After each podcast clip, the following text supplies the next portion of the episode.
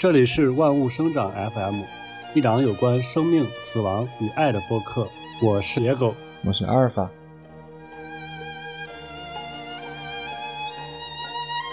啊，新的一年到来了，然后首先祝大家新年快乐，新年快乐呀！呃，我们的玉米他最近工作上有一些事情要处理，所以他这一期就没有来参加这个录制。然后今天我们又看到了一个非常爆炸的新闻。就是一个关于辉瑞的这个内部一个员工，他可能被媒体爆出来一些比较劲爆的消息。今天在很多平台都在热搜的前几名。对，然后我们就决定今天晚上来讨论一下这个事情。对，因为我们讨论的也很久，然后觉得这个事情很有意思，想跟各位听众分享一下，所以就没有来得及等玉米回来。这其实是就是说，呃，辉瑞那边爆出了一个大卦嘛，然后然后他们说是，嗯，他们的主管说是辉瑞在企图通过制造病毒的主动突变，然后通过实验的方式去让这个病毒突变成现在现有社会中没有的这种状态，然后来提前预知这些突变，然后进而来，呃，制造出更合适于未来发展的疫苗，大概是一个这样的这样的瓜，然后。报道的这个这家媒体，反正在美国也算是一个不是很公正客观的媒体哈。然后就特别想问这个野狗怎么看的，就是因为野狗不是在这种医药或者是这种医学相关领域嘛，就想采访一下野野狗是怎么怎么怎么看待这个东西的。其实我早上就看到这个新闻了。然后我就点进去看了一下，看了一下，因为我刚开始没有没有很仔细的去了解这个事情。然后我看的第一反应是，它有点像我们当年那个大家在说这个杀毒软件跟病毒制造者的 这种关系。嗯，其实我我本来挺相信这个事情的，就是我觉得它应该的确，就是你从商业利益上来考虑，它的确是有这个可能。嗯，但是后来，呃，我又去看了很多相关的新闻。包括我也去了解了一下，就这个媒体，然后我就觉得这个事情的真相可能真不是，呃，像阴谋论里边说的那样。我觉得无论是从道德呀，还是从法律上，我觉得像辉瑞这种企业，它大概率不会主动去做这些事情。啊，这是这是你的看法是吧？你觉得是这样？对对对，因为我的知识告诉我，他如果去做一个呃制造一个病毒。它肯定是要做一个相对稳定的病毒，你这样的话，它的疫苗才可能在后期起到很关键的作用。你像我们现在了解的新冠病毒，它本身是一个变异非常快的病毒。如果按这个新闻源里边提供的一些消息，比如说辉瑞在实验室去做这个病毒的变异，然后用猴子来做实验，哪怕它有几千甚至上万只猴子啊，可能也没有这么多，它可能只有几百只甚至几十只。它通过它们的互相传播，然后来预测这个病毒的变异结果。嗯，即便是它真的能创造一个新的变异毒株，它真的投放到人类这个大的环境里边之后，因为它这个基数特别大，因为人跟人之间传播吧。你看，我们就不说其他地方啊，就单中国这个地方，上一轮大家都阳的时候，就是成亿，就甚至是十亿的这种基数，然后再互相传染，就是我觉得它这个稳定性会非常差。而且很有可能会变异到它已经研发出来这个疫苗并不起作用的那个阶段。这样的话，甚至说它还是赔钱的。就如果单从商业上来讲，技术上我觉得应该是可以实现的。但是，就是到最后市面上流行的毒株，可能跟它投放的这个肯定是会有很大差异。然后这样的话，反而他做这个事情的意义就不是很大。嗯，哎，我记得玉米好像也发表了他的那个看法。因为玉米他以前是一个在医疗行业做媒体的，他可能接触到很多这种，嗯，各种所谓的阴谋论的这种新闻，他会觉得，呃，这个事情没有那么的可憎，就是说他不会走到辉瑞真的会拿这个全人类的一个健康呀或者啥来为为自己的一些利益，就他们还没有到辉瑞这个公司是以前发生过一些比较不好的事情。就是当年他们在他们在非洲做的一些，嗯，相当于临床实验吧，就可能一个不太成熟的药，它是有过这样一个黑历史。但是像新冠这种，它不可控，它波及的东西太大了，所以它不会去做这个东西。嗯，他其实想问一下，就是说，像辉瑞这样的企业，它有能力去研究病毒，或者说是创造一个病毒吗？就就是咱们现在就是今天我我们对我刚才我们刚才忘了讲了，就是我们今天其实想换一种方式跟大家聊天，就是我们想换一种就是这种类似于呃快资讯的方式，然后跟大家聊一些播客。大部分就是因为根据这个话题，然后我们会进行 Q&A 环节。下面这个呃野狗说的这个就是我们下面要做的这种 Q&A 环节，但是可能跟那些不太一样哈。就是呃，首先我是觉得这个辉瑞是非常有资质而且非常老的一个公司啊，他们在全世界都分布有实验室嘛，基本上那些主要的呃发达国家，包括。包括这个发展中国家里面，它其实都有他们自己的这个实验室。我相信，而且他们今天也已经说过了，他们实验室是他们的公司是有这个生物安全级别达到三级的实验室。呃，三级是一个什么概念？就是在埃博拉、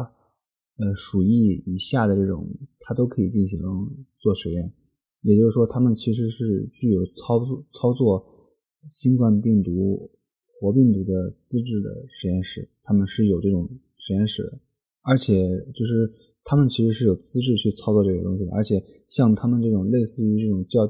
比较大的这种企业，其实好些家都会有这种资质，而且都会有这种实验室，为了他们的药物开发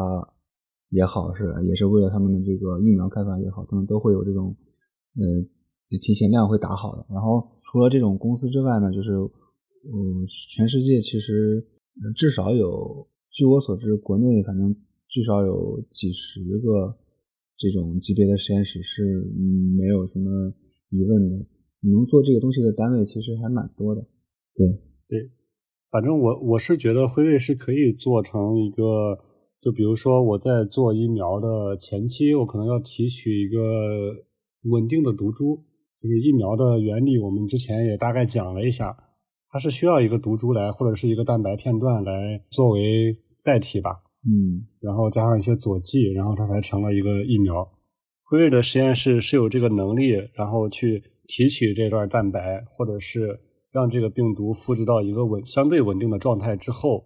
然后通过它通过这个就以这个毒株为蓝本，然后去做这个疫苗的。嗯，毕竟是宇宙第一大医药公司，而且就是像。这种资质，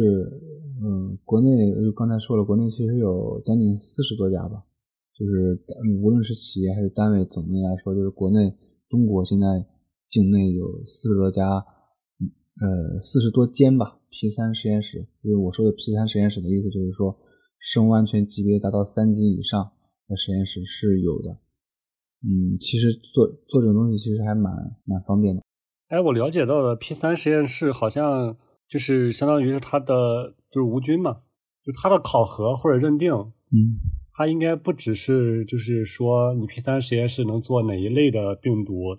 它好像对它的整个实验室的这种设备啊，包括它的一些呃研发人员的能力啊，都会有很高的要求。对的，他对这个研，他对这种实验室的这种管理人员也有非常呃大的要求，比如说 P 三实验室里。一次至少要进双人，就是他禁止单人去操作，就是避免这个病毒的这个或者是其他的高致病性的细菌的这种传播，以及嗯，有时候一个人可能穿上那种全身的防护服，以及在负压的环境很难的做到一些事情。呃，还有就是第三实验室有一个明文规定，就是必须两个人进去的同时，嗯，里面是有监控的，然后。需要有外面有一个监监控室，至少至少要有一个监控人员，呃，在他的一个摄像头下监视着他们把这件事情做完，直到他出来，然后他们监控室的老师们才能够结束他们的工作。其实就是整个的这个级别也高，然后防护程度也高，包括这个安全监察的这个制度也也相对来说是比较完善的。对我们如果不是阴谋论的去想这个事情。其实不用 P 三实验室，就是正常的这种能做病毒的，不管是任何病毒啊的实验室，他们去做完之后，这些呃，他们创造的也好，或者是说他们用到的这些携带病毒的样本，一定是不会允许他们带出实验室。对对。然后我还有一个问题，就是我看他，呃，因为新冠疫苗大多数都是 mRNA 的疫苗，嗯，然后我想问一下阿尔法，就是 mRNA 疫苗它有一个比较十足的这种发展，是因为新冠病毒吗？mRNA 疫苗其实在很久之前就开始发展了嘛，但是在新冠病毒就出现了之后，然后才。大力的推行了它，对吧？因为 mRNA 疫苗在之前就已经在审批，但一直审批不过，各种安全考量都比较严格嘛。无论是在美国外还是在国内，是因为它疫苗本身变异的，就是也比较快吗？不是，mRNA 疫苗的变异速度其实并不快，呃，问题在于它的稳定性。嗯，你说的这种变异其实是它的稳定性的关键因素。对对对对，因为它的疫苗不能够，就是说通过我，你必须保证，就是说我们生无论生产多少代，然后它的疫苗都足够稳定，它还是原来的东西，就这样。对我俩说的应该是一个意思，就是它可能作为疫苗本身来说，它自己会发生一些，它结构可能会发生变化，导致它不稳定。对对对。对这个其实稳定性到目前为止，就是因为大批量接种的这个 mRNA 疫苗的人很多了，已经队列很很大了，目前还没有看到这种呃有什么突变的这种危害性，这个倒还好。其实阻止它发展的是因为之前以大家都认定这个 mRNA 疫苗，呃，无论说是就是之前所就是好好多年前我说的都是他们会有什么整合论。他们怕这个，因为大家都知道这个 DNA 病毒它能够反转录，不是就是就是正常的这个转录表达的这个过程，然后它会嗯整合到人类的这个基因组里嘛。然后很多这个这种理论派的这种这种大师，还有这种学学学术的专家，会认为这个 mRNA 疫苗有可能在你注射之后，呃，如果你长期接受这个东西，它可能会转录到就逆转录之后，然后。呃，重新整合到人类的基因组里面，会对人类的后代产生一定危险性。还有就是 mRNA 疫苗的副作用，其实是，嗯，相对于无论是灭活疫苗来说，还是其他疫苗来说，会高一些。嗯，所以一直就没有过审。后来，其实，在新冠出现之前，它都已经接近过审了。呃，新冠病毒只不过是因为新冠病毒的出现之后，然后加速了这个 mRNA 疫苗的这个上市以及推行。嗯。因为我下午看到辉瑞的一个官方回应，他提到了说他们在做这个新冠的 mRNA 疫苗的时候，然后他必须要去做这个主动引进突变，就用这个技术，然后来来来去预测这个病毒的进化方向。然后他也提到了，不只是辉瑞在这样做，哎，我也想问一下，是不是很多公司都会去做这个主动引进突变？它其实它这个意这个词的意思应该就是他们要去预测病毒的突变，所以说他就会创造，也不是说创造吧，就他会提前去做出来一些突变的毒株。哎呀，这个事情其实他打了个马虎字眼，他说引进这个主动突变，但他并没有告诉你他是怎么主动引进这个突变，对吧？对，其实这个无论是国内还是国外，只要是研究病毒的人，甚至是研究细菌或者真菌的人，嗯，他们。都会用到这种类似的技术。简单而言，就是说可以分为这个在细胞上进行，在动物上进行，甚至是遗体设计这个东西。而这样相对而言，其实差别就相当大了。因为他说这个主动引进突变，其实你可以在细胞上进行。那么在细胞上进行的时候，你可以同时用这个活病毒，或者是用这个病毒的某一个片段。比如说，现在大家都知道这个病毒的 S 蛋，新冠病毒的 S 蛋白，它的突变很多，然后会导致这个免疫逃逸嘛，就会重复反复的去感染我们人类。就有些实验单位，他们就可以单独把 S 蛋白这一段的基因拿出来，然后去做包装成一种东西，把它们放进这个细胞里，随着这个细胞的传代，呃，或者是这个病毒的繁殖，然后去看。它跟人的细胞之间是否有增强了，或者是减弱了，有什么改变，或对这个免疫有什么影响？其实他拿这段基因也是可以实现的。那其实很多的这种，无论是理论派还是这个实践派的这种大师们，他们都觉得这种方式是有缺点的，是因为在这种一段基因上存在的这种突变，它并不它并不一定会在真实的病毒身上出现，所以就促使了大家后来的很多人，无论是在新冠病毒，甚至新冠病毒之前，其实很普遍的会把这个呃整个的活病毒拿来去做研究，所以才出现了这个活病毒感染细胞，或者说活病毒感染动物，然后去看它们的这个突变现象，这个是非常普遍的一种研究方法，已经。呃，已经出现了很多很多很多年了。已经啊，我听你讲的这些，我感觉这个更像一个，嗯，就是病毒学它的一个基础理论的研究。可能在这个大学呀，或者是在这种科研院所呀，它可能会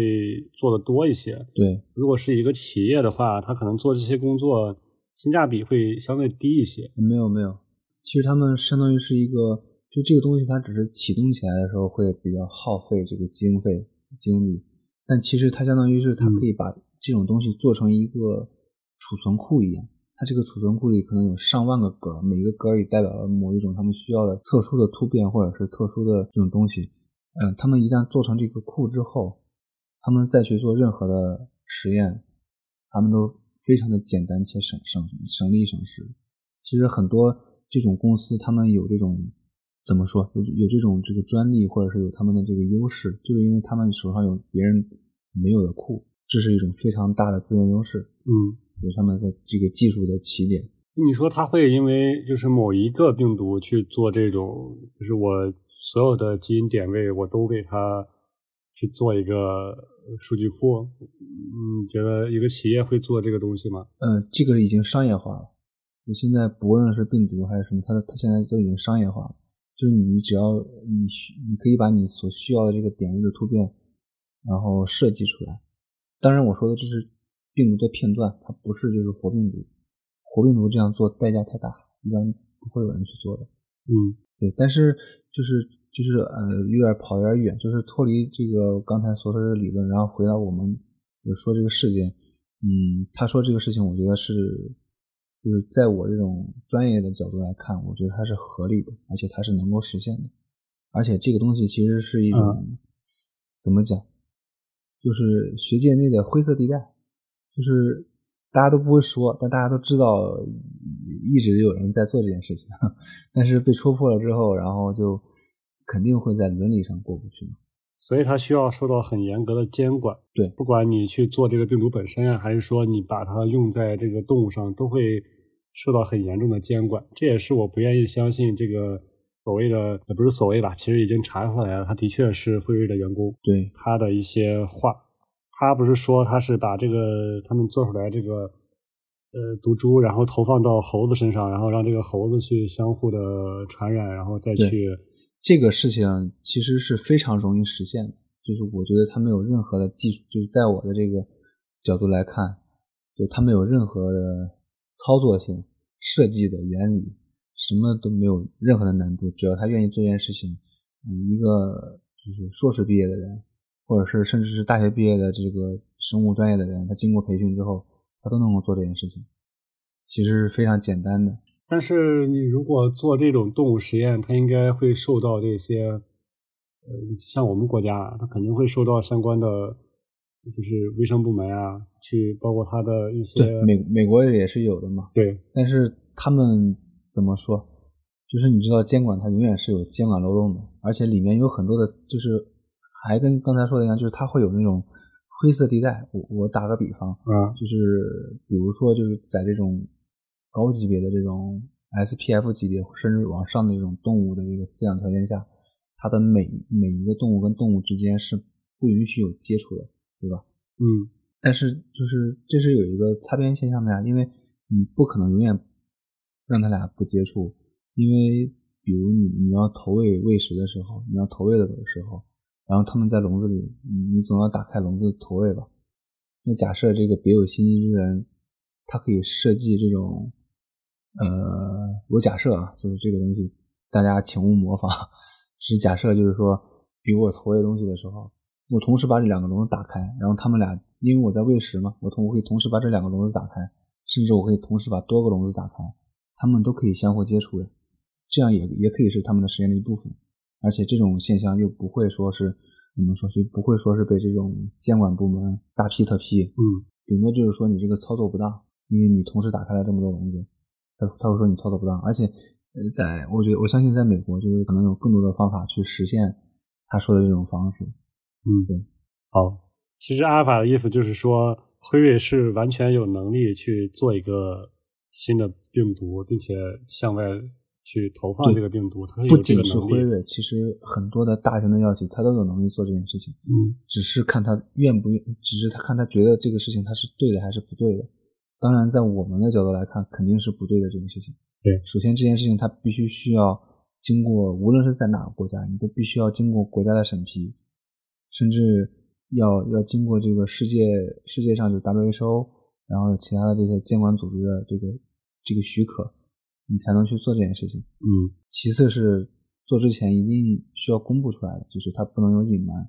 隐这件事情隐瞒了，或者是他没有经过同行评议，或者他没有经过这个政府许可，我觉得是这样做肯定是不对的。嗯，但是我觉得，就单纯的从商业角度来看，就是辉瑞做这个，他他做一个新的毒株，然后去投放出来，我觉得它意义并不是很大。对，其实他去赚钱，或者是他想干啥，他更重要的是，他只要，因为目前市面上无论是疫苗也好，还是辉瑞做的那个药也好，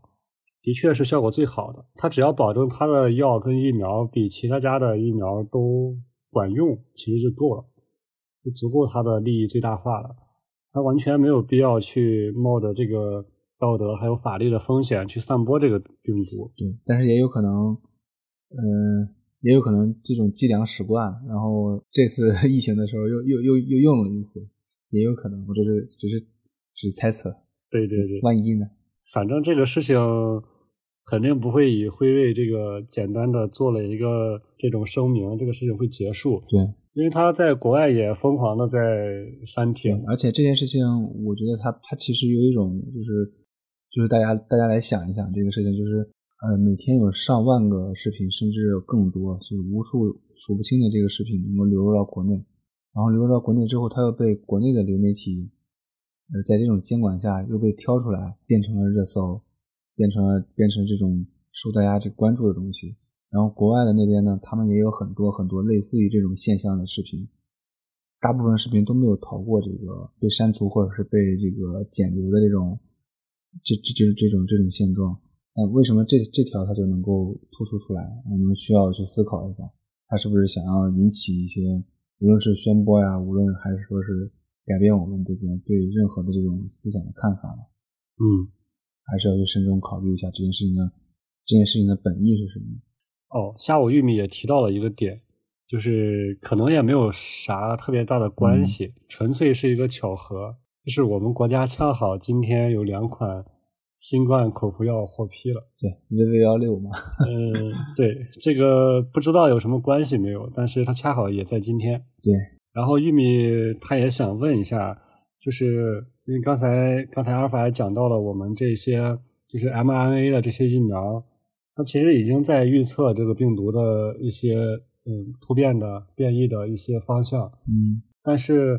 从就目前来看啊，就是所有的疫苗它永远还是滞后的，它还是滞后于这个流行毒株的。然后就是是不是说，嗯，疫苗的研发就永远跟不上病毒的变异？嗯，我觉得就是疫苗的研发一定是无法超过这个病毒的变异，因为这也是为什么很多就刚才我们说，无论是辉瑞还是其他药其他药企，可能可能想通过这个事情去做出更好的疫苗，就是因为你想，你如果能够提前预知一个新的突变位点，它是能对疫苗提升这个质的提升的一件事情，所以这件事情恰恰反过来就说明了，就是说永远这个疫苗就无法能够超过这个病毒的演化速度，除非你提前预知了它。所以很多事情现在在很多人都在很多研究人员都在做这件事情。其实这个做这件事情呢，并不是一开始并不是在这个新冠病毒上的，在很多的病毒，比如说我知道的最出名的就是做这种流感病毒。流感病毒其实很普遍的，就是无论禽流感病毒这种病毒在实验室内通过一种就是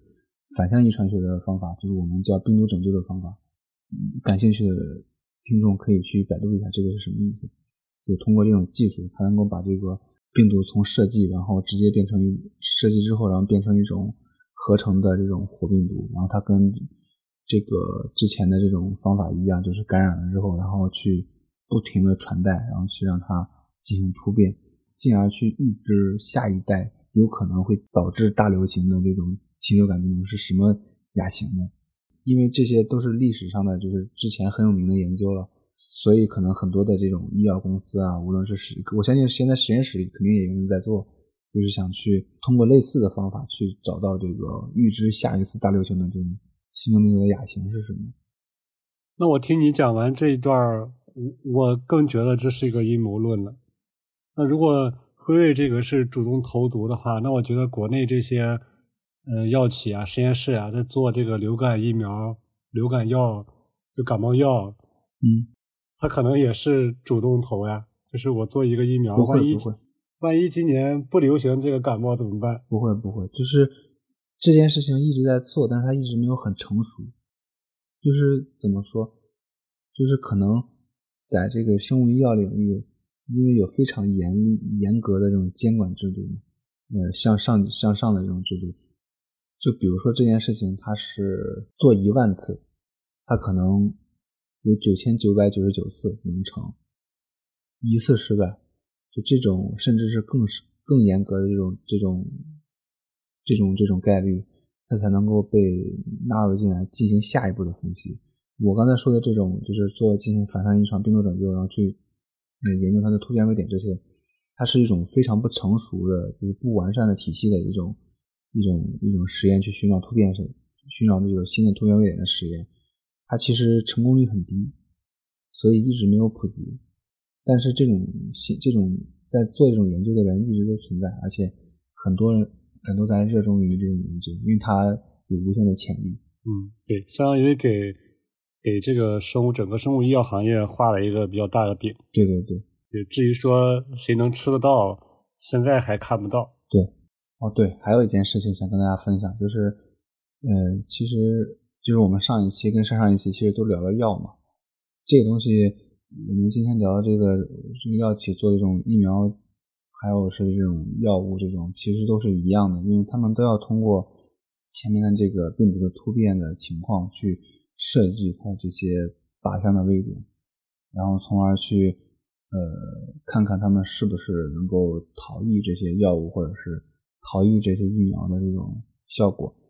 嗯，那其实这个事情它其实是一件非常普遍的事情。首先，去研究这个病毒的突变，它其实是没有问题的，因为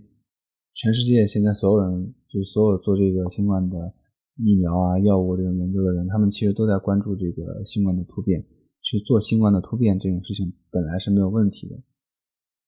问题在于它不能够去在无任何告知或者是隐瞒或者是没有许可的情况下。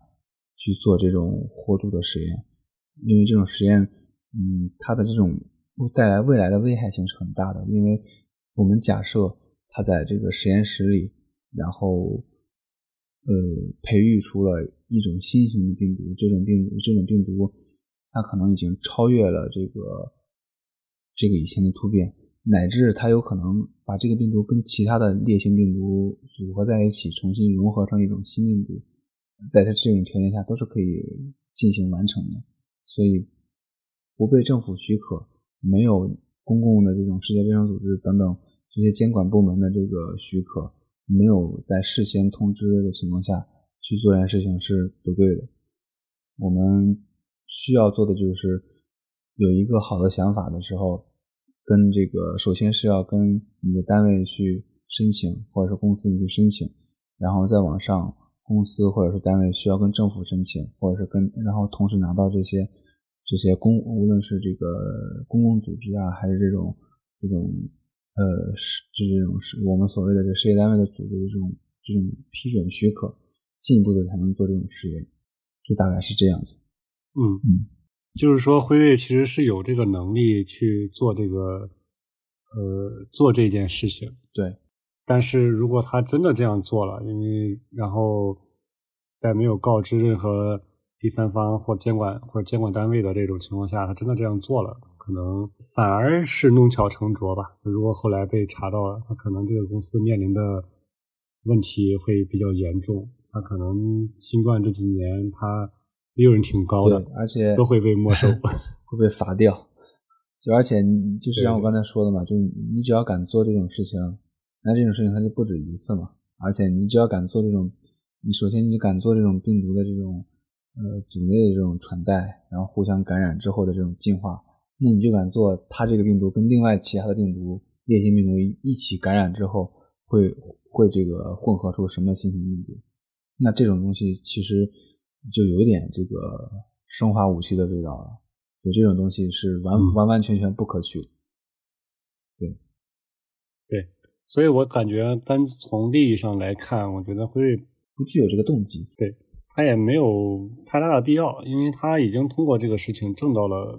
他应得的，甚至超越了他预期的一个利润。对，而且这个事情其实在流程化之后。呃，新的突变株出来之后，其实在两到三周之后就能够把新的这个 mRNA 疫苗设计出来了。其实没有需要，就他在他自己的这个站在他自己的这个纯粹的利益角度来说，他是没有必要做做这件事情。而且我们看原先的那个杀毒软件跟病毒之间这种，自从立了法之后，很少有人再去做这个病毒，也很少是杀杀毒软件基本上也都免费了嘛。嗯。它已经没有太大的利益了，所以它不存在说今天做一个病毒，然后我杀一杀，然后明天我又出一个新病毒，因为它没有利益牵扯。然后按目前医药行业的各各个国家，它这个管理的强度，我觉得，嗯，不管是大公司或者小公司吧，它不会去冒这个险，因为甚至有可能你冒的一次险，还真有可能连整个企业都没了。对，这种大企业最需要的是什么？就是信誉。对我大概总结一下，就是我俩聊这半个小时吧，然后我俩可能觉得辉瑞是有这个能力去做这件事情的，但是辉瑞可能不太会去做，因为他这个事情整体来看是一个弊大于利的事情，不管是对辉瑞来说，还是对整个美国来说，它可能都不是一个特别好的事情。嗯，所以我们我还是不太愿意相信当地媒体啊，或者说网上的一些所谓的阴谋论的一些言论吧。我还是不太愿意相信这个事情。我还是觉得，呃，很有可能就是这个辉瑞的员工，他可能在不太清醒的状态，然后可能就说了一些大话，吹了一个牛，可能为了吸引吸引他的一些同伴的一些注意吧。那我就持这个跟野狗相反的这个观点。当然，但是有一点我需要声明的就是，我们坚决反对任何人、任何国家、任何地域的人说这个病毒起源是在中国。这件事情已经，而且这个这个东西已经经过 WHO 的这个研究证明了，这个没有任何的这种证据去显示这个病毒是起源是在中国。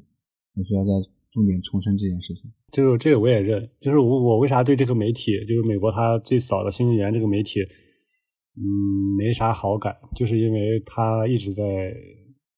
就是宣扬吧，或者叫引导，但是在这个辉瑞做做这件做做的这件事情上，我们俩可能是持不同的这个观点跟态度的。那就是如果说大家有什么自己的看法，也可以在这个评论区跟我们留言互动。然后看一看大家的在看这件事情都是一个什么样的想法，因为这期我们也没有提前准备特别多的东西，然后这期可能就时长上稍微会短一些，然后未来我们也想去在一些深度的内容中间，然后去穿插一些热点事件，嗯，然后它可能跟我们的生活呀会息息相关，然后大家有哪些关注的